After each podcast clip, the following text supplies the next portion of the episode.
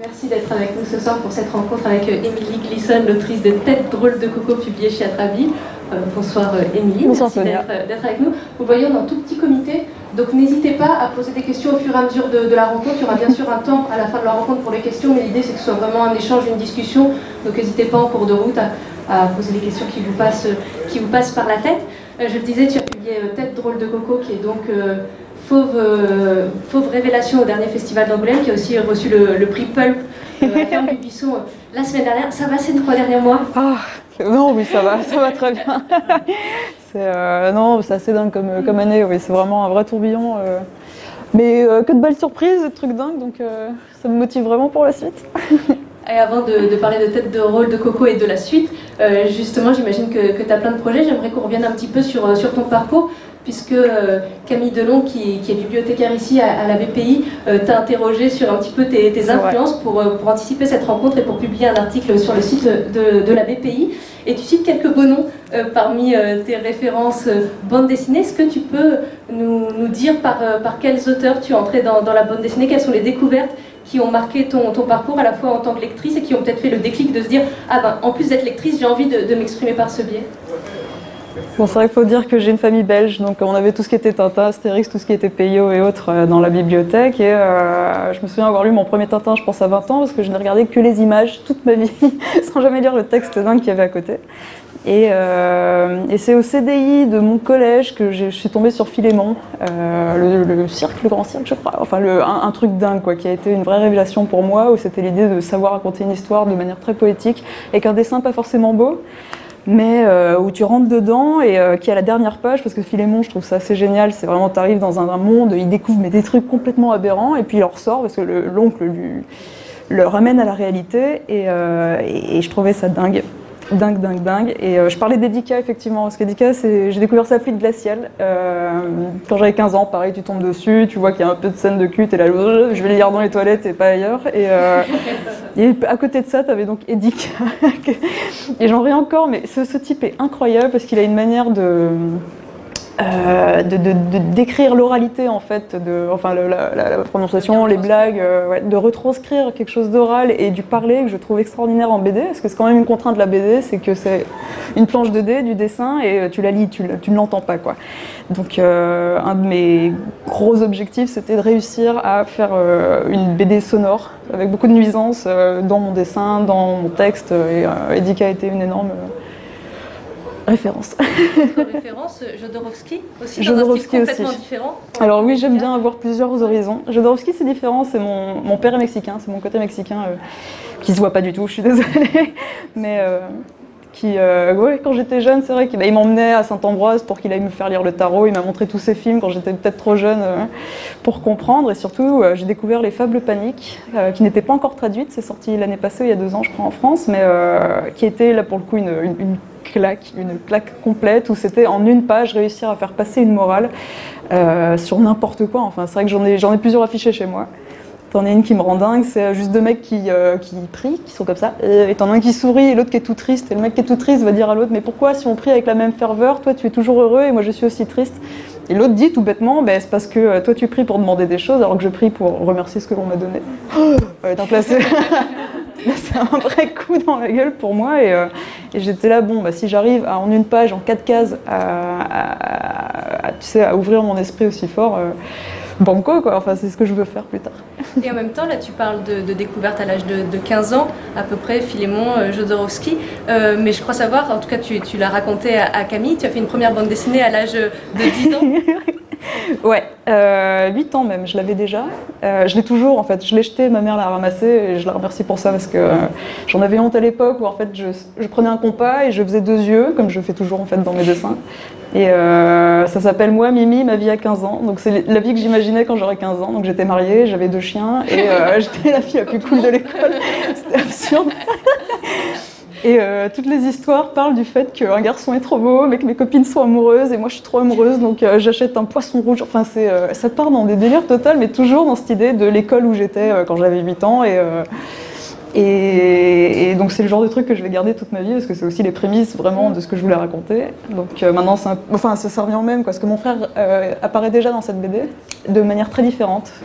Mais c'est ça, c'est-à-dire que quand on est enfant, on est beaucoup à dessiner un petit peu, à se raconter des histoires, mais là c'était vraiment quelque chose d'assez conséquent, ça faisait une vingtaine de pages, enfin, t'as vraiment été à fond quoi. J'étais à fond complètement, c'est ce que je faisais tous les soirs devant la télé. On avait Disney Channel, je l'allumais, je me mettais par terre et je dessinais euh, toutes ces cases, euh, vraiment jusqu'à ce qu'on me dise d'aller me coucher. Mais justement, tu parles des dessins animés, tu parles de, de Disney Channel, ça aussi, ce, sont des influences. Est-ce que tu penses que d'une façon ou d'une autre, euh, les dessins animés, l'animation, t'a aussi influencé en tant euh, qu'autrice de bande dessinée, en tant que dessinatrice, que ce soit dans un certain rythme? Parce qu'en tout cas, Tête drôle de coco, euh, c'est hyper dynamique. Est-ce que tu penses que ces dessins animés que tu as beaucoup regardés aussi étant, étant plus jeune ont eu une influence sur, sur l'autrice que tu es aujourd'hui? À 2000%, je pense, ouais. J'étais assez flemmarde étant jeune, donc je lisais peu et j'adorais la télé. Euh, donc ouais, c'était vraiment Cartoon Network. Enfin, je me souviens de Johnny Bravo. Je pense que j'aime les hommes musclés à cause de ce mec-là parce que c'est juste un type musclé qui fait oh hey hey, oh. et, et j'adorais. Enfin, et, euh, et, donc comme je dessinais devant, je pense que cette espèce de rapidité qu'il y avait dans l'image où euh, je faisais une case, t'avais déjà deux épisodes de passé, me m'obligeait moi-même à avoir une espèce de brrr, euh, qu'on retrouve encore dans ma BD, où on me dit que des fois j'arrive pas à me poser, que je vais très rapidement, mais que, euh, ça fait partie intégrante de mon, style. Ouais. Et c'est avec tout ça, avec toutes euh, ces références, toutes ces influences, que tu es arrivé aux arts déco. Euh, avec quoi en tête? C'était l'idée de, te perfectionner pour faire de, la bande dessinée ou de te dire je vais m'ouvrir à tout et on, verra après si ça se trouve peut-être que je partirai ailleurs? Ou c'était vraiment déjà dans cette idée de te dire bah voilà c'est de la BD que, je veux faire on va voir ce que les arts déco peuvent m'apporter dans cette optique là Alors oui non la BD pas du tout après le lycée j'avais fait une option art plastique donc c'était 8 heures par semaine boum on fait des pommes enfin des trucs complètement absurdes, que euh, je voulais faire une école d'art. Je suis arrivée aux ateliers de Sèvres pendant un an. Je ne sais pas si vous connaissez cette prépa. Euh, C'était la pire année de ma vie, euh, parce que j'ai découvert ce qu'était Paris et ce qu'était être fils d'eux et très riche, ce que je n'étais pas. Pardon, je crache. je crache sur les ateliers de Sèvres. Non. Et, et en arrivant aux arts déco, j'avais qu'une envie, c'était d'être une peintre, d'être une artiste, de faire des trucs dans un coin de salle qui prennent vie. Enfin, ouais, vraiment le délire. Et c'est parce qu'ils étaient quand tu arrives en première année, on est 60 arrivés, ce qu'ils veulent, c'est d'éviter que les gens veuillent faire illustration, parce que c'est ce que tout le monde veut faire euh, idéologiquement. Donc ils vont te diriger plutôt vers la sculpture, la peinture, euh, la didactique. J'ai découvert la didactique et c'était mon but ultime. La didactique, c'est euh, basiquement tout ce que tu vois quand tu vas dans un musée, les petits dessins qui font voilà, ça c'est le corps humain, voilà, ça, Et euh, ouais, donc c'était déjà cette idée d'apprendre des choses, euh, mais c'était pas très fun parce qu'il fallait que ce soit vraiment médicinal, euh, très sérieux. Et les profs en fait m'ont dit non, on t'accepte pas en didactique, toi t'es faite pour l'ILU, donc euh, tu vas y aller, t'as ta place, contrairement à d'autres qui se battaient beaucoup. Je dis pas que j'y suis allée, genre il n'y a pas envie, mais euh, c'était la meilleure décision de ma vie parce qu'une fois arrivée là-bas, j'en parlerai aussi après, mais la BD est arrivée finalement en troisième année des Arts Déco où j'ai fait ma première euh, grâce à Tumblr. J'avais un bête Tumblr euh, à l'époque et je postais des dessins un peu bêtes et euh, un éditeur des États-Unis m'a contacté pour me dire tiens j'aimerais faire une BD avec toi parce que j'aime bien ton dessin. Sauf que j'avais jamais fait de narration de ma vie, c'était juste des cases ou des strips ou un peu absurdes. Et donc je me suis dit ok, je vais faire un truc de 40 pages de consistant et voir ce que ça donne. Ça a été ma première expérience. Et justement, comment est-ce que tu as trouvé euh, comment raconter cette, histoire? Est-ce que tu peux nous en dire un mot, même si on le verra peut-être euh, tout à l'heure, mais comment est-ce que, est que finalement tu es arrivé à bout de, cette histoire n'en avait jamais raconté J'en ai tellement honte. Oui, alors j'en suis arrivée à bout, mais de manière très houleuse. Euh, alors je ne savais pas créer de personnage, je ne savais pas forcément dessiner non plus. En fait, je ne savais rien faire, la narration, aucune idée de comment faire d'un point A à B, de raconter un truc, il faut qu'il y ait des comment on dit, des euh, booms qui arrivent en plein milieu pour que ça attache le, lecteur.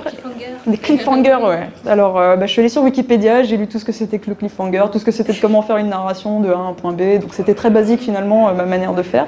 Et après avoir la structure, il fallait le personnage. Donc, j'étais incapable d'inventer un personnage qui fait que j'ai repris Mickey, parce que j'étais donc fan de Disney, et j'en ai fait un petit, euh, une souris LED qui pète, et toute l'histoire est partie là-dessus. Donc il pète, il sait pas qui pète, et tout le monde est là, tu pètes, euh, on te déteste. Enfin, c'est. tu as montré aux Arts Déco? Euh, même pas, non, j'ai fait ça dans le dos des Arts Déco. Et après, c'était peut-être la notoriété d'avoir été publié qui, a fait qu'ils m'ont lancé eux dans la BD ensuite. Parce que illustration, ça, englobe énormément de choses. Tu as de l'affiche, tu as du graphisme. Et la BD, finalement, tu en as très peu qui, dans, mon, euh, dans ma promo, on était une vingtaine, en a fait. On, on est deux en fait à se mettre dans la BD. Et, euh, et donc oui, je sais pas si j'ai répondu à la question ou pas. D'accord, mais du coup, euh, tu t'es mise à la BD aux, Arts Déco et ce- cet album, Tête drôle de coco, est né justement aux Arts Déco. C'était ton, projet de, fin d'études. Comment est-ce que euh, finalement, tu disais, je savais pas créer un personnage. Là, tu t'es inspiré non pas d'un personnage de, fiction, pas de Mickey, mais en l'occurrence de, ton frère. Comment est-ce que tu as décidé de, de raconter cette histoire pour, euh, pour ce projet de fin d'études? Alors avant de, avant de parler de mon frère, j'avais un énorme projet euh, qui s'appelait Miguelito. Miguelito, c'est le nom de mon père, il s'appelle Miguel, il est donc mexicain et à ses 20 ans, il a fait le tour du monde. euh, enfin, il est parti vivre deux ans euh, en Asie, il arrive en Russie, il a fait toute l'Europe et, je me rends compte que je l'ai su qu'à 20 ans en fait, qu'on n'en avait jamais parlé. Donc mon autre projet BD énorme, c'était de prendre tous ses carnets de voyage, parce qu'il en avait cinq, qui faisaient tous cette taille-là. Il écrivait toutes ses journées et euh, c'était un énorme travail de, voilà, je vais enfin découvrir mon père à travers ses carnets de voyage d'il y a 20 ans et en faire une bande dessinée. Euh, se réapproprier un personnage que tu penses connaître, tu le découvres aussi. Enfin, c'était vraiment intéressant, mais ça me menait nulle part parce que c'était une époque que je n'avais pas vécue, donc les années 80, dans un pays que je n'avais pas vécu, un continent que je connaissais pas. Donc c'était en fait que des stéréotypes euh, et des anecdotes rigolotes en fait à la suite. Et c'est là que mes profs m'ont dit, Émilie, il faut que tu fasses quelque chose qui a un sens, il faut que tu racontes quelque chose qui te porte vraiment et que tu connais quoi. Et je raconte que euh, c'était un mois du diplôme. Le diplôme, c'est cinq, euh, cinq jurys qui sont là à regarder euh, ce que tu as fait en deux ans et à te juger. Et, et j'ai tellement stressé parce que j'avais rien. J'avais un, un Mickey qui, pète, un père qui était en Inde en train de manger des samosas. Enfin, c'était vraiment absurde. Du coup, je me dis, bon, à 600 km de là, parce que ma famille habitait à Paris quand j'étais à Strasbourg, mon frère vivait une crise vraiment terrible que je raconte dans la fin de ce livre. Et je me sentais impuissante. Complètement impuissante. Mes parents étaient au bord des- enfin, de la faillite, du divorce. C'était vraiment l'horreur. Et euh, je me suis dit, bon, je vais essayer de tout exorciser, de faire une catharsis et de tout raconter en BD et surtout de leur montrer en fait le côté positif de ce qu'on a vécu, d'essayer de voir le côté rigolo en fait de choses qui peuvent être très dures, que ce soit euh, donc des actes suicidaires ou euh, enfin une famille qui, qui explose quoi tout bêtement. Et donc à la base, c'était vraiment pour faire rire mes parents et pour nous voir la situation Et puis exprimer une colère aussi malgré tout, c'est-à-dire le fait par le rire de se dire bah voilà, je lâche tout et je parle de, de cette situation qui me pèse Oui, et qu'il est difficile de partager peut-être avec les, les proches, enfin avec les, les autres camarades de mais qui classe. nous pèse et que personne ne comprend. Parce que c'est vrai qu'on a beau dire oui, mon frère est autiste, les gens ne savent pas ce que c'est forcément, ils savent pas ce qu'on vit tous les jours. Petit frère est arrivé, c'est mon autre petit frère, le Balou. Ça, c'est le plus petit de la fratrie, je suis heureuse qu'il soit là. Euh, enfin bref. Donc euh, oui, c'est vrai que nous, quand on a un frère autiste, on est souvent effacé. Euh, on n'a pas le droit de parole. enfin, j'ai beau apporter des 18 à l'école. mais non, ton frère est en train de faire une crise à côté, va manger, range dans ta chambre, quoi. Et donc, c'était un moment pour moi de, d'une part, comprendre ce personnage que- avec qui j'ai vécu, mais que je- qu'on ne comprend pas, quoi, parce qu'on nous a jamais dit ce qu'il avait avant ses 15 ans. Et aussi pour me, positionner en tant que sœur, essayer de lui donner un droit de parole, parce qu'il ne parlait pas forcément à l'époque, il n'a jamais su s'exprimer, donc c'était pour moi essayer de me mettre à sa place et euh, oui, de faire comprendre aux gens ce que lui vivait. Et en même temps, là, tu, l'as dit, euh, donc euh, Ted est autiste Asperger, comme ton frère, et pourtant, dans l'album, ça apparaît pas non plus dès le début. C'est-à-dire, c'était volontaire de se dire, bah non, on va apprendre à suivre ce personnage, à se dire, tiens, il agit de manière parfois surprenante, de manière déstabilisante, et de se dire, bah voilà, on veut pas partir avec des, a priori, et je veux que le lecteur, justement, l'apprenne, voilà, une fois qu'il a pris le temps de, de- s'attacher à ce personnage et de, et de l'aimer, et de, voilà, de vivre des aventures avec lui, on lui dit ensuite, Bah c'est exactement ça en fait. C'est juste que, euh, encore une fois, je vais parler de mon expérience, mais quand tu arrives en soirée et que tu dis attention, euh, voilà, mon fils est autiste, les gens vont avoir une étiquette directement, ce, euh, que mon père ne voulait pas en fait. Je, je parler très honnêtement, je pense qu'il avait du mal à accepter que son fils n'était pas normal et donc il cachait ça. Il a caché ça à l'école, il a caché ça à tous les stages où on lui renvoyait. Et donc très souvent, ça, crée des problèmes par la suite. Et je me suis dit que dans cette BD, voilà, je voulais pas mettre d'étiquette à mon personnage, je voulais que les gens rentrent et pensent qu'il est un peu bizarre, essayent de le comprendre lui-même et le voient un peu comme différent. J'ai une, euh, référence ultime qui est Mr Bean, tout bêtement. Mr Bean, pour moi, c'est un Asperger. Enfin, il a toutes les particularités possibles et on en a fait un personnage comique. Sauf que euh, voilà, personne ne le sait. J'ai découvert ça il y a deux ans en me disant mais c'est con. Enfin, il est, euh, en regardant Big Bang Theory, Sheldon Cooper. Bon là, c'est le premier personnage euh, principal et non pas secondaire, qui n'est pas là juste pour faire rire, mais qui a cette particularité et qui en fait quelque chose de très fort. Je parle de Pee-wee aussi très souvent, où euh, pareil, il a ses obsessions totales, euh, il a son vélo, quoi, il n'a rien d'autre. Et euh, donc voilà, dans le cinéma, beaucoup, on a souvent pris ces personnages-là comme personnages comiques. Et c'est ce que, comme ça que tu as donné aussi. Et dans, dans l'album, c'est, c'est Ted qui dit ou qui pense, justement, il le dit d'ailleurs, je, je crois, qu'il n'aime pas le terme autiste. Ça, c'est quelque chose que, que tu as mis dans, dans sa bouche, qui est plus général, qui est voilà ce que, ce que tu dis de, de, de, de ton père, de toi aussi, ce, que tu, ce que tu penses, c'est-à-dire de ne pas vouloir que les gens réduisent les personnes à un mot qui veut tout et rien dire parce qu'il y a plein de, de, cas et de situations euh, différentes. Mais c'est quelque chose que, qu'il qui, a dit lui aussi, puisque tu le mets dans la, dans la voix de tête dans, dans cet album. Alors, vouloir être euh, appelé autiste. Mais dans toute situation. En fait, l'idée, c'est qu'il l'a su à 15 ans. À 15 ans, on était là, hé mec, on sait ce que t'es en fait, t'es autiste. Et euh, dans ce cas-là, c'est terrible parce que autiste, il l'a entendu toute sa vie. Il l'a entendu dans la cour de récré, lorsque, enfin, il a été harcelé. Euh, toute sa jeunesse. Et donc, euh, sale autiste, sale triso, sale mongol, c'est quelque chose qu'on entend euh, assez souvent en cours et qui est vu vraiment comme insulte, qui n'est pas ce que c'est, donc juste un état.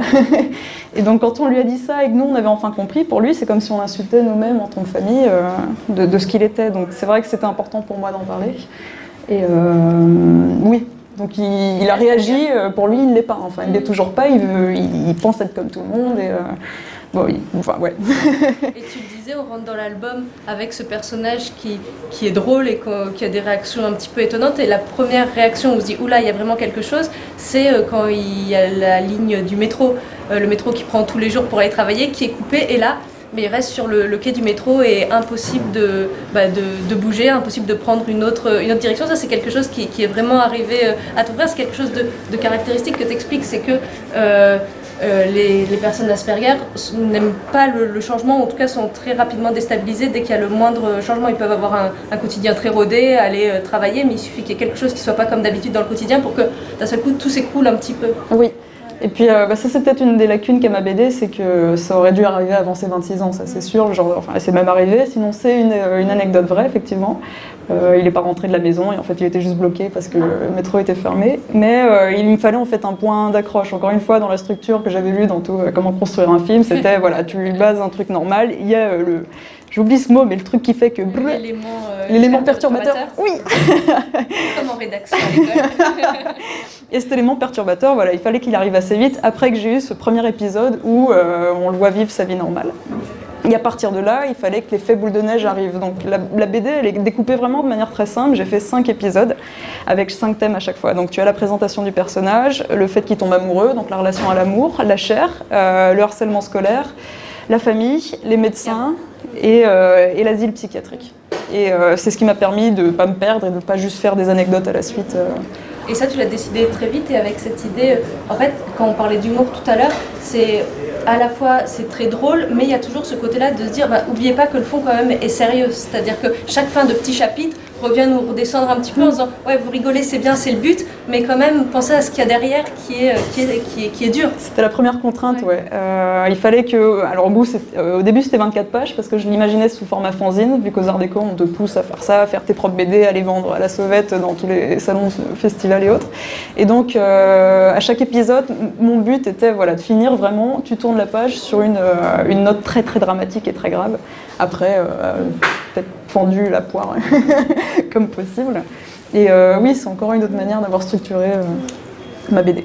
Et tout à l'heure, on parlait de l'idée de, de, trouver un personnage. Comment est-ce que tu as trouvé euh, ton, ton, drôle de coco qui, pour le coup, j'imagine, a peut-être des points communs avec ton frère, mais je pense qu'il n'a pas cette tête-là ou exactement ce, ce physique-là. Comment est-ce que tu, tu l'as trouvé J'imagine que c'est important dans tous les cas de trouver le personnage principal de sa bande dessinée, mais peut-être encore plus quand c'est quelqu'un qui est inspiré d'une personne très proche, parce qu'on ne veut pas se louper, encore moins euh, que pour un personnage complètement inventé. Comment est-ce que tu l'as travaillé et quand est-ce que tu t'es dit c'est bon, ce sera lui? J'imagine que tu as dû trouver très vite. Si te, Je l'ai trouvé très vite. Le...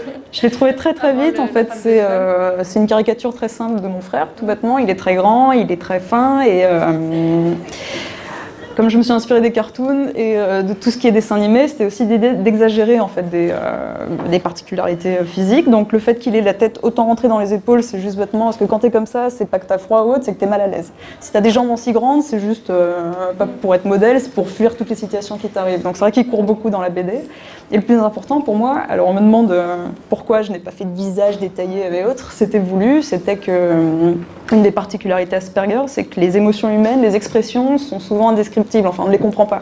Il a pris des cours de théâtre pour savoir euh, quand quelqu'un pleure, quand quelqu'un rit, ce que ça veut dire, comment lui doit agir. Et euh, donc je me suis juste inspirée des smileys, un truc qui arrive maintenant, enfin on les utilise tous, quoi. ça fait partie intégrante de notre vie, mais c'est quelque chose qui pour les euh, personnes Asperger sont un outil de communication et d'apprentissage. Donc voilà, si le smiley rit, bah, c'est que tu es heureux, c'est que tu dois être sympa. S'il pleure, bah, il faut que tu vois ce qui va pas, etc.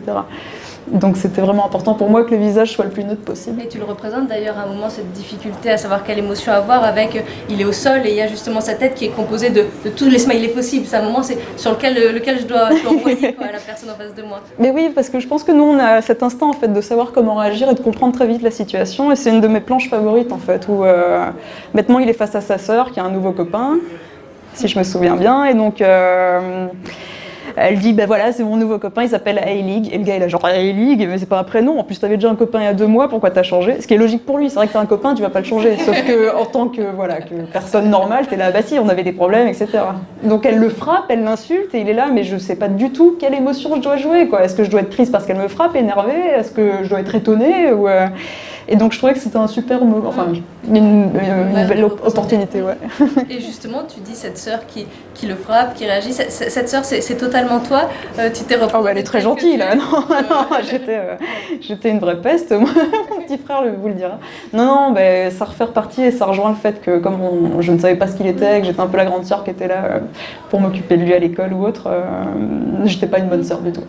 Et on voit un moment la sœur qui l'accompagne euh, justement chez le médecin et qui écoute à moitié et puis qui lui dit T'as bien retenu ce qu'il a dit parce que moi euh, j'ai chose à faire que, d'être ici avec toi. Oui, ça, c'est le, euh, le, grand truc quand tu as donc, une personne Asperger encore, c'est que mes parents m'ont toujours dit écoute, enfin, ton frère, on ne veut pas que ce soit ton problème, c'est pas de ta faute, c'est bon, pas, pas le leur non plus, et c'est surtout pas celui de mon frère, mais on ne veut pas que tu aies ce poids dans ta vie. Et donc, cette idée, c'est que, comment dire, pareil, j'ai grandi en me disant je n'ai pas envie de m'en occuper plus tard. C'est vraiment. Euh, eh, je commençais à dire des trucs bêtes, mais euh, c'était cette idée de voilà, se délester d'un poids alors que c'est la famille et que là je voulais montrer dans cette BD que la sœur au début voilà, n'en a rien à faire, elle est complètement catégorique sur son frère et puis au fur et à mesure on va se rendre compte de ce qu'il vit et je, me, je l'ai mis parce que c'est vrai, mais ce moment elle dit bon alors dans la BD en fait le personnage a toutes les allergies du monde, c'est vrai qu'on se rend compte après avoir fait des tests qui peut pas. complètement plein de. Voilà, les œufs, les amandes, le gluten, euh, le sucre. Euh, enfin, il pouvait plus rien manger. Plus de pizza, plus de pâtes, plus de céréales. Et en fait, c'est tout ce qu'il aimait. Quoi. il adore manger. Donc, euh, on s'est mis à manger des pâtes sans gluten, manger de la salade et de la falfa. Et il comprenait pas. Et on était à côté à manger une pizza, genre, c'est pas très bon, désolé. et. Et, et, oui, je sais pas du tout comment finir cette phrase. Pardon. Non, mais justement que, ton rôle à ses côtés a évolué aussi. Mais depuis la BD complètement d'une part. Euh, elle m'a fait réaliser beaucoup de choses. Justement, ce que je voulais à la base, c'était me mettre à sa place, essayer de comprendre ce que lui vivait, non plus moi qui était là genre ah j'ai un poids euh, comme frère euh, à la place de l'autre chose. Et ça, ça a été dingue. Et c'est vrai que je, déteste l'Émilie que j'étais avant, quoi. Donc notre relation a beaucoup changé depuis. comment est-ce que tu, justement en la faisant, tu t'es mis à sa place? C'est-à-dire comment est-ce que euh, on, sait qu'on vise juste, de toute façon, je pense qu'on n'en est jamais certaine, d'être vraiment dans, l'émotion euh, euh, parfaitement fidèle. Mais comment est-ce que tu as réussi à, te mettre à, sa place, tu as essayé de revivre des épisodes que vous aviez vécu en, changeant la focale et en disant attends je vais me mettre dans, sa tête et à l'intérieur voilà comment est-ce qu'on réussit à se projeter comme ça dans, la pensée de, quelqu'un d'autre? Bah, c'est un, exercice très très dur parce que euh, bon au tout début cette BD j'étais là mais est-ce que je suis légitime de la faire? Je suis pas Asperger je sais pas du tout ce qu'ils vivent je vais peut-être dire n'importe quoi donc je l'ai arrêté en fait tout bêtement elle aurait jamais dû voir le jour et comme j'avais posté quelques planches sur internet en fait des personnes Asperger m'ont écrit m'ont dit mais continue quoi j'ai pas encore vu de récit comme ça aussi fort, euh, c'est exactement ce que je ressens chaque jour, il faut que tu te lances. Quoi. Donc, euh, donc je l'ai fait d'une part, et de l'autre, c'était euh, avec ma mère, on s'est posé, on a écrit toutes les anecdotes rigolotes qu'on avait avec lui. Et le dernier exercice que je faisais, c'était d'essayer d'imaginer Asperger dans un sens, ou d'essayer du moins d'imaginer logique. Parce qu'il y a une anecdote très très bête qui m'a un peu réveillée. bah, bêtement, il buvait un verre, enfin une bouteille d'eau, et attends, je vais essayer de bien la raconter. Et euh, la bouteille était finie, du coup on lui dit bah remets le bouchon parce que le bouchon est à côté. Il fait bah non, je vais pas mettre le bouchon. Mais pourquoi? Mais parce que la bouteille est vide quoi, ça sert à rien. Le bouchon sert à quoi? Il sert à fermer la bouteille s'il y a de l'eau dedans. J'étais ah bah ouais, c'est vrai. et en fait, tout ce qu'il faisait, et c'était des logiques comme ça qui étaient vraiment normales pour lui, mais qui étaient aberrantes si tu réfléchis pas pour nous quoi. C'est vrai. Et donc euh, donc c'était un vrai exercice très drôle et que je fais encore maintenant. Et c'est pour ça que le monde est complètement absurde à mes yeux. C'est assez perturbant, mais euh, qui, fait que je pense avoir peut-être réussi à ensuite être un peu plus libre euh, dans bah, le moment où il va avoir une prostituée euh, ou, tous ces moments-là euh, qu'on n'a pas vécu pour le coup. J'ai pas vécu, enfin bref, mais, mais, je pouvais imaginer de sa vision. Et tout à l'heure, tu parlais de, l'amour, et justement, quelque chose qui est très logique pour lui, cette dame, cette vieille dame euh, euh, de qui il tombe amoureux, ou croit tombe amoureux, c'est que si elle le touche, si elle est gentille avec lui, c'est forcément qu'elle est amoureuse, parce que voilà, quelqu'un qui est gentil, c'est forcément, ouais. forcément une grande histoire d'amour. Et bah ça, ça, rejoint le ce que je vous disais sur les émotions, les expressions, c'est très très compliqué. Euh, la drague, par exemple, c'est en fait c'est horrible la drague. Je sais que moi jeune, je comprenais rien non plus, mais c'est juste euh, je fais ça, je fais un petit clin d'œil, ça veut dire ça, mais attention, faut pas que je prenne mes distances, je vais répondre dans trois jours. Et euh, c'est vraiment un jeu très bizarre. Et euh, donc, mon, frère, encore une fois notamment, euh, bah, va peut-être tomber amoureux toutes les filles qui vont juste lui dire bonjour, ou lui toucher l'épaule, ou lui faire la bise, quoi, parce que euh, ça va être une marque d'affection qui vient pas de la famille. Et comme on lui a dit, voilà, les garçons aiment les filles, les filles les garçons, bah, il, va tomber amoureux de filles qui lui font la bise. Et donc ça, c'est des discussions qu'on a encore avec lui à 26 ans, à 23 pardon. Genre oui, elle t'a fait la bise, mais c'est la copine de ta mère, elle est mariée, elle a trois enfants, enfin. C'est euh, ouais. Donc et, comment est-ce que tu as construit le personnage justement de, Myriam, de, où il tombe amoureux d'elle, qui a 73, 76 ans, je, sais plus. Alors euh, au tout début, je suis retombée sur ma vieille planche. J'étais pas du tout une vieille madame, c'était une petite jeune euh, de 16 ans qui avait un groupe de rock. et c'était tellement en fait à la lecture, j'étais là, c'est pas normal. Une fille de 16 ans ne, s'accrocherait pas à un type comme ça qu'elle a vu comme ça devant le métro. Et alors qu'une vieille dame qui finalement voilà n'a plus son fils, est esselée, est à la retraite, et a toujours le cœur sur la main. Euh, c'était beaucoup plus crédible. Donc, euh, et puis sinon, je me suis donc effectivement inspirée d'une amie de ma mère qui, est mexicaine et qui euh, mi casa tu casa. Enfin, elle, va, elle est très, très chaleureuse. Et oui, je suis pas allée plus loin. Et justement, il y a quelque chose d'intéressant avec ce personnage, mais qui, qui est présent dans, dans, tout le livre, c'est que on peut le voir, il y a des différences euh, dans la, colorisation des, personnages, c'est-à-dire qu'on a Ted et la famille proche, où l'intérieur est, coloré, et puis on a les personnes qui sont les, étrangers, les inconnus, le copain de la sœur par exemple, qui sont juste euh, le pourtour délimité, et on a euh, justement cette dame qui au fur et à mesure se remplit de couleurs. Comment est-ce qu'elle a trouvé cette astuce graphique qui est super bien pensée en fait pour voir que d'un seul coup, bah voilà, les, gens qui rentrent dans le cercle, d'un seul coup ils sont vraiment vivants, ils sont vraiment là et avec, avec voilà une, épaisseur que n'ont pas les autres personnes pour lui. Alors, je saurais pas exactement dire comment c'est né. Je sais que je colorisais pas les personnages par flemme, tout bêtement. Enfin, j'étais bon, je vais juste mettre un, trait. Euh, sinon, ça faisait beaucoup trop de couleurs. C'est vrai qu'elle est déjà assez édulcorée comme ça. Euh, et, puis, au moment de la famille, en fait, je me suis dit, mais la famille est importante, j'ai envie de les différencier. Euh, ils vont chacun avoir une couleur, on va les voir assez souvent. Donc, il, est logique pour moi les personnages qui le connaissent très bien, qu'ils soient entiers aussi. Et que les autres soient juste comme des fantômes, comme des spectres.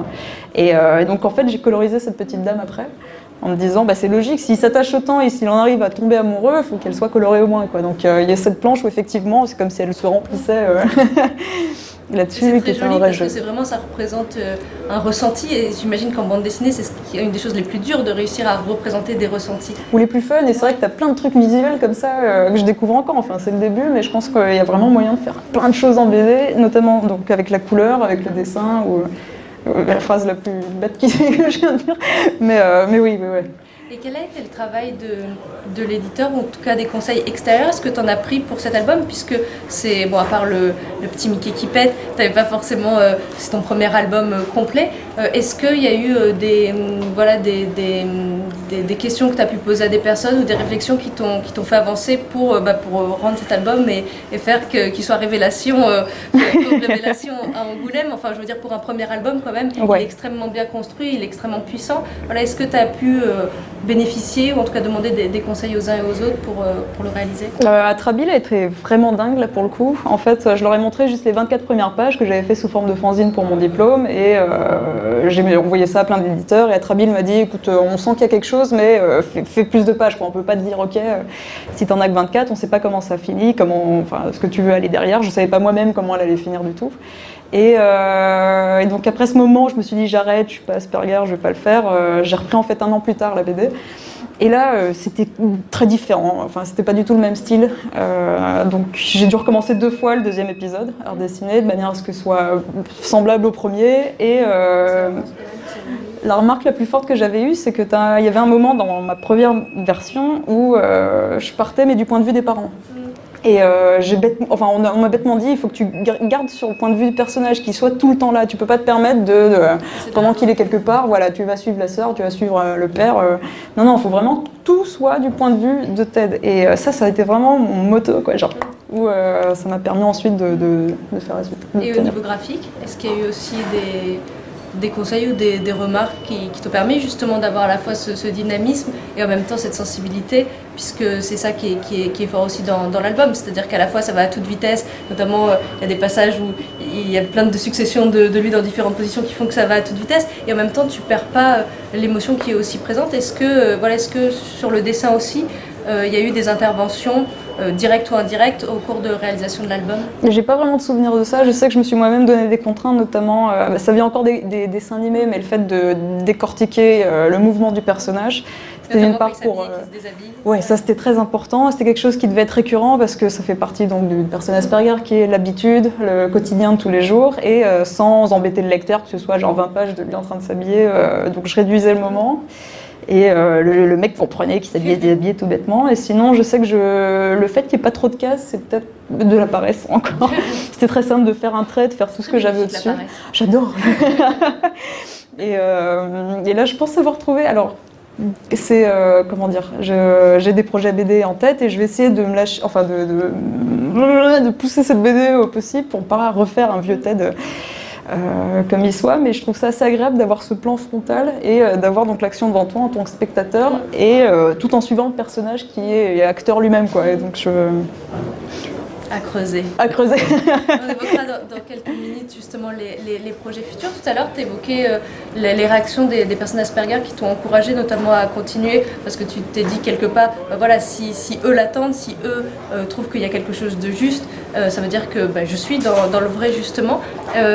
J'imagine que tu as eu beaucoup de réactions depuis la, Oui. la sortie de l'album. Eh c'est oui. quelque chose que tu as peut-être appréhendé au début. Euh, voilà, est-ce que c'est quelque chose quand on, quand on touche, un, touche un sujet comme ça, où, où on appréhende à la sortie? Quelles ont été tes- les, les réflexions? Je, je crois que tu as eu que des réflexions ça a été- positives, en tout cas énormément. Ouais, c'était vraiment dithyrambique de la part des journalistes, des lecteurs, des libraires, des, des gens qui le lisent. Mais alors j'ai eu beaucoup de mauvais euh, retours de la part de personnes Asperger.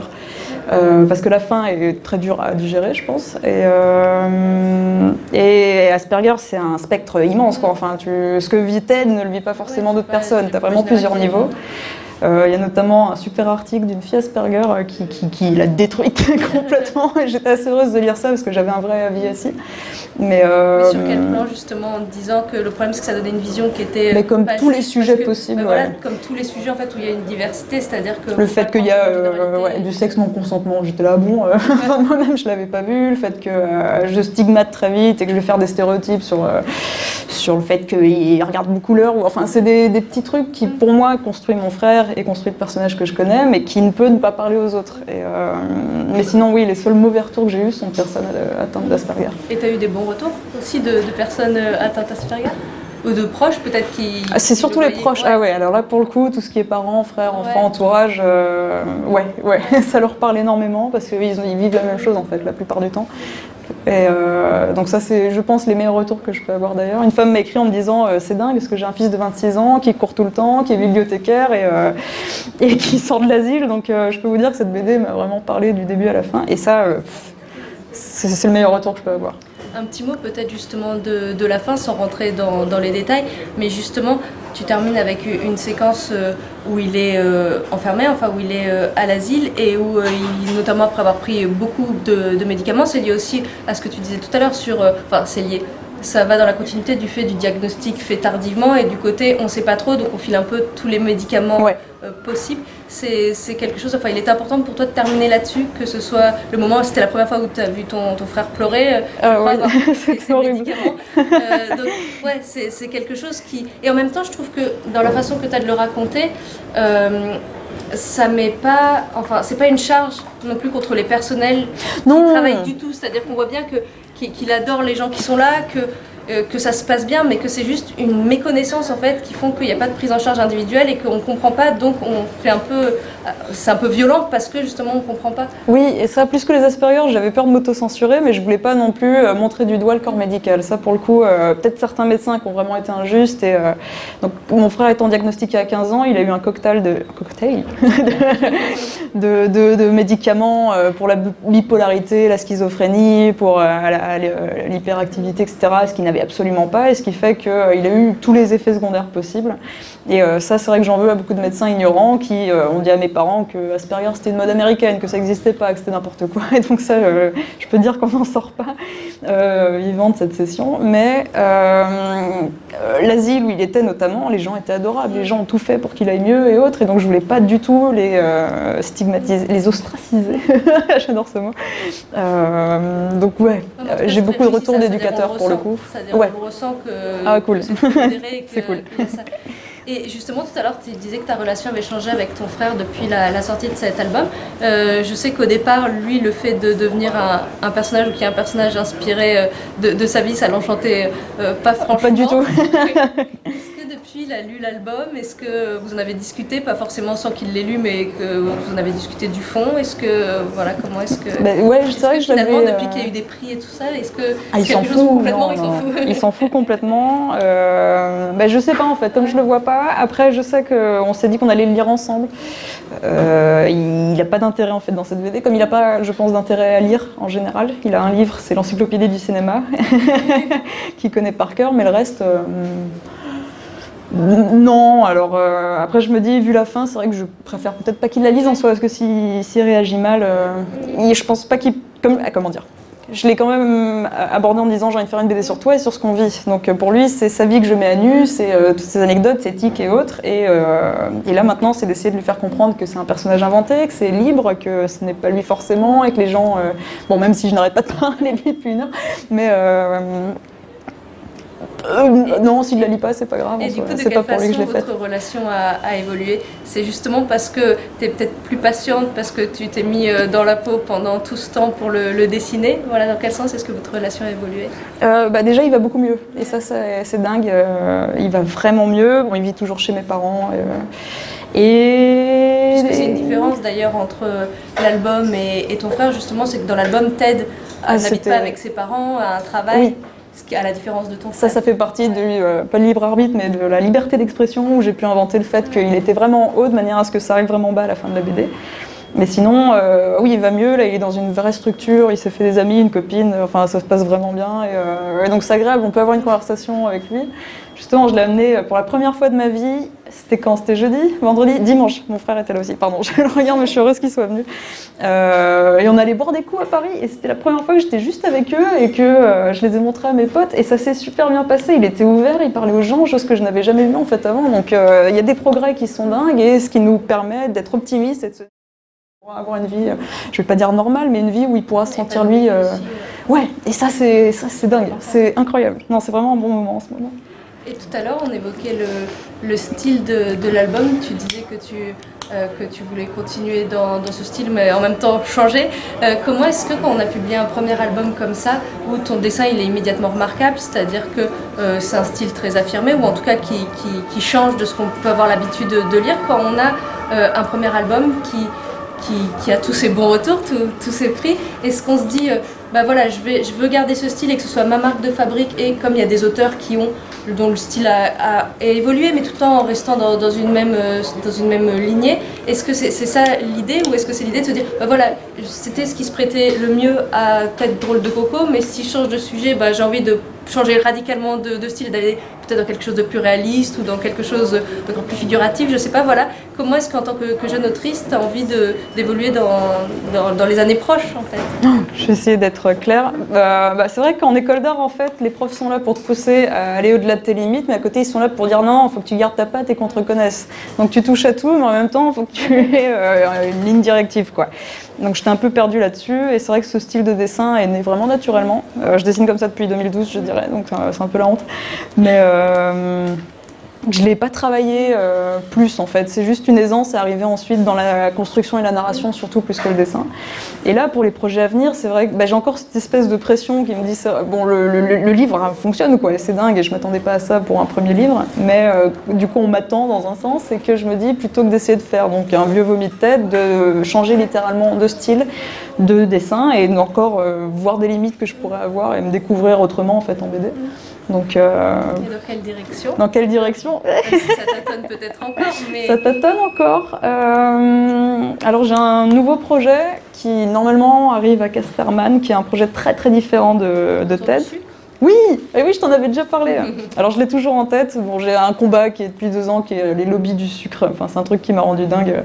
Et je me dis, c'est un, enfin, un sujet qui n'est pas encore euh, vraiment travaillé en France, en Europe du moins. Et euh, on en entend de plus parler parce que c'est un effet de mode euh, terrible. Mais euh... On parle du sucre dans tête de rôle de coco d'ailleurs. Oh, ouais. Il se réveille dans la voiture d'un seul coup parce qu'on entend le mot, il entend le mot bonbon, je crois, d'un seul coup un bonbon. Et le sucre, bah, c'est une drogue euh, aussi forte euh, que la cocaïne ou l'héroïne. Enfin, bon, c'est terrible et je vais faire une BD là-dessus, sauf que ce sera une BD vraiment à portée didactique pour le coup, à base d'interviews, c'est moi qui vais me déplacer et essayer de mettre en page. Bah, un peu, enfin, c'est vraiment tiré de Sociorama qui est euh, une, session, euh, comment on dit, une, euh, une collection de, de, Casterman où c'est un auteur qui va parler d'un sujet actuel. Et, voilà, en noir et blanc, en, couleur maintenant. oui, je vais pouvoir m'éclater encore plus. Mais ça, c'est vraiment, enfin, j'en parle, mais c'est un projet mm. vraiment naissant, quoi. Et tu parles de Casterman, Tête drôle de coco est publié chez Atrabil. Tu es par ailleurs attaché presse des maisons d'édition ça et là. Oui. comment est-ce que est-ce que tu as l'impression que justement ton, travail en tant qu'attaché presse d'une maison d'édition, ça t'a permis aussi d'évoluer en tant qu'autrice, puisque j'imagine qu'être au contact de, plein d'auteurs différents et de voir aussi à la fois du côté des auteurs la façon de travailler, mais peut-être aussi de voir les libraires travailler, les journalistes, c'est quelque chose qui ne peut être qu'enrichissant pour eux. Mais je peux pas, je peux pas imaginer ce que ça aurait été sans ça en fait. Ça fait trois ans que je travaille donc en, tant que relation presse et libraire euh, dans une petite maison d'édition indépendante. On est trois dans l'équipe, on sort 13 livres par, euh, par an, des bandes dessinées et euh, de très grande qualité, c'est pas moi qui le dis. et, euh, et, ça c'est dingue parce que c'est effectivement, voilà, après 5 ans aux Arts Déco, j'arrive dans un milieu qui est vraiment le revers de, de, ce monde qu'est la BD, qui est donc euh, la relation au libraire, effectivement ceux qui vendent bon, ton travail, les éditeurs comment ils le mettent en page, les imprimeurs comment ils l'impriment tout, enfin, tout bêtement, et la les diffusions distribution que je connaissais pas du tout avant, parce qu'on ne nous explique pas ça du tout en fait en cours, on n'explique pas du tout comment, le, comment vine un livre par la suite, et ça c'est mais le. Enfin, je dois tout à mon boss parce qu'il m'a vraiment montré ça. Niveau contact, ça a été dingue, et c'est vrai que c'est venu assez naturellement euh, d'essayer de mêler les deux et que les deux se nourrissent. Et puis j'imagine qu'aussi, quand tu parles de la chaîne de fabrication, qu'il y a des impératifs dont certains auteurs n'ont pas forcément conscience et qu'en étant dans une maison d'édition, tu, vois bien que, que, bah oui, quand à un moment on dit que, telle chose n'est pas possible, c'est parce que techniquement on ne peut pas l'imprimer comme ça, qu'on ne peut pas le scanner comme ça. Enfin, j'imagine des choses qui, font gagner du temps finalement, une fois qu'on a conscience que, bah ouais, y a, oui, il y a la volonté euh, en tant qu'auteur, il y a ce dont on rêve et à un moment il y a la, réalité de, l'édition qui fait que, que tout n'est pas possible. Ouais. Et pour l'anecdote, j'ai mis plus de temps à scanner euh, mes, pages que de les dessiner. c'était la pire chose de ma vie, c'était vraiment horrible. Comment avoir un vrai noir, en quel DPI le faire, euh, enfin le, le, le, soutien, je sais pas si vous avez entendu parler de ça, il n'y a rien de pire pour coloriser une BD. Donc euh, ouais, c'est plein de petits trucs techniques qui pareil, on t'apprend pas. bon, comme on ne t'apprend pas à négocier un contrat ou à démarcher un éditeur en, en école d'art. Ça, c'est un gros problème. Mais voilà, il faut être sur le terrain tout bêtement pour, pour savoir. Et tout à l'heure, on parlait des influences quand tu étais plus jeune. Euh, aujourd'hui, tu continues à lire euh, beaucoup de, bandes dessinées. Quelles sont, euh, tes lectures. Je crois qu'il y a le, dernier Marshallot que. Ah, bah alors Marshallot, oui, c'est, c'est mon petit plaisir. Oui, je l'ai acheté à Pulp, Le Monde, euh, impossible à lire. Mm, enfin, vraiment littéralement impossible à lire. Je, je l'ai mis sur le lit, je l'ai accroché, euh, j'y arrive pas. Oui, mais. Euh, bah... C'est quelque chose qui. Parce que alors, il y, y, a des auteurs qui ne lisent presque pas de, de bande dessinée, soit parce que parce qu'ils n'en ont pas le goût, ou parce que aussi quand ils sont en train de créer, ils n'ont pas forcément envie de lire d'autres choses, parce qu'ils ont peur que ça parasite, ou que s'ils lisent quelque chose qui est un petit peu proche, d'un seul coup, ils ne pensent qu'à ça. Euh, est-ce que toi, tu est-ce que toi, au contraire, c'est quelque chose qui te nourrit de, voir un petit peu ce que, font les autres? Alors, je me suis mis à lire des BD quand Sayla m'a dit Ok, on te prend en tant que stagiaire. J'étais la merde, mais j'ai aucune culture en fait, parce que c'est vrai que je lisais pas du tout ce qui se faisait, à part donc Tintin et Philémon, et les trucs qui dataient des années 70, quoi. Donc, euh, c'était complètement absurde. Et, euh, là, l'exercice, le, c'était de chaque semaine d'aller en bibliothèque et de tout rafler, quoi. Je prenais 20 BD, je lisais tout, et même si ça me plaisait pas, c'était vraiment l'idée de faire A, B, C, D, E. Et c'est comme ça que je me suis fait. Euh, ma culture. Ma culture. Parce que l'autre chose, c'est que, bon, encore aux Arts Déco, je suis désolée de parler que de ça, mais euh, voilà, quand tu vis pendant 5 ans entouré de 20 personnes promo et te dire Ah ouais, t'étais la promo 2015, bah, je te vois parce que t'as le même style que bam bam bam bam. Et euh, donc l'idée, c'était vraiment de pas du tout voir ce qui se faisait actuellement pour pas être trop influencé. Donc je pense que mon style est né comme ça, c'est pour ça que des fois on dit qu'on ne sait, sait, pas à qui ça peut euh, faire penser. Mais ouais, je suis contente. Et Marshall revient parce que ça a été un de mes premiers coups de cœur. Alors c'était très fanzina et euh, il, se, il, fait, il, est drôle ce gars, c'est incroyable. Euh, je balbutiais et j'allais prendre ses dédicaces et maintenant on se parle, j'aurais. sinon tu fais quel festival? C'est super bizarre. Mais ça, ça, reste une référence ultime. Ouais. Et dernière question, tu parlais de ton projet futur autour du sucre chez, publié chez, chez Casterman. Euh, est-ce que tu as, encore une fois, comme c'est ton premier album, est-ce que, j'allais dire tu fais des gammes, non, mais est-ce que euh, tu as une, routine de, dessin? Est-ce que tu, te, tu, te, contrains à te dire, quand tu quand étais petite, tu dessinais devant les dessins animés, est-ce que tu continues aussi à dessiner euh, complètement hors projet pour te dire, bah voilà, justement, pour, bah, pour continuer à s'améliorer, pour continuer à trouver des nouveaux trucs, des nouvelles, des nouvelles astuces graphiques? Voilà, est-ce que c'est quelque chose? Est-ce que tu réussis à prendre le temps aussi pour ça? Parce que justement, tu as, plein d'activités. Est-ce que c'est important pour toi d'avoir le temps pour, euh, bah, pour juste expérimenter graphiquement, en dehors de, toute histoire, vraiment être là pour, bah, pour continuer à, affiner ton style alors j'ai ce côté un peu schizophrène qui fait que je travaille pour la presse et pour la jeunesse aussi, parce qu'ils sont des styles très différents de la BD. La BD c'est vraiment bulle, narration et 120 pages. La presse c'est un texte et t'as une image de, ce format-là pour raconter le truc. Et la jeunesse c'est genre bah, t'as 20 pages, tu fais un peu ce que tu veux, il faut que ce soit juste euh, scatophile ou euh, pédophile, enfin bref. Ah, non pardon. Euh, et, en fait, je m'éclate dans les trois parce que c'est donc trois trucs très différents qui se complémentent, un, qui se complémentent un peu. Où la presse m'a permis d'avoir une rigueur un peu grand public, qui soit accepté euh, et, beau visuellement. La jeunesse a été plutôt. Euh, oui, les deadlines. Alors ça, ça va, jamais eu de problème. Quand un sujet me plaît, je le fais le soir même. donc ça, c'est plutôt agréable. Et oui, parce que sinon, je dessine en fait de 18h à 1h tous les soirs, en week-end et en vacances. Et euh, là, je passe à mi-temps et je ne sais pas du tout ce que ça va donner, mais je pense euh, retrouver en fait mon, mon style de quand j'étais étudiante, où je me levais à 8 h et euh, je dessinais jusqu'à 22 h avant d'aller au cinéma, quoi. C'est tout. Est-ce que vous avez des questions? N'ayez pas peur, je ne mords pas du tout. non, bah, Alors moi j'en ai une. Qu'est-ce qu'on va faire dans l'atelier Ah oui Ok, donc c'est le premier atelier de ma vie et en fait, depuis que je sais que je viens ici, j'ai tellement peur parce que ça va être très nul. Mais euh, non, non, je vais vous parler de comment, comment j'ai commencé à dessiner en fait. Euh, on va voir euh, le, Mickey qui pète. Oui, oui, je l'ai apporté. J'ai un exemplaire et sinon il est introuvable en France. Et, euh, et puis surtout de parler de voilà comment j'ai construit un personnage qui est intouchable parce que tout ce qui est droit d'auteur et autres, euh, alors, enfin ils sont assez redoutables. C'est des vrais requins, que ce soit Moulinsart pour Tintin ou Mickey avec Disney. comment j'ai réussi à publier une BD aussi discernante. Euh, ouais. Et comment je vais vous faire dessiner des personnages connus sans modèle. Non, ça va être fun. je vais me moquer de vous pendant une heure. Non, non, ça va être, ça va être bien, je pense. Merci beaucoup. Merci à toi, c'était trop cool. Et donc. Euh,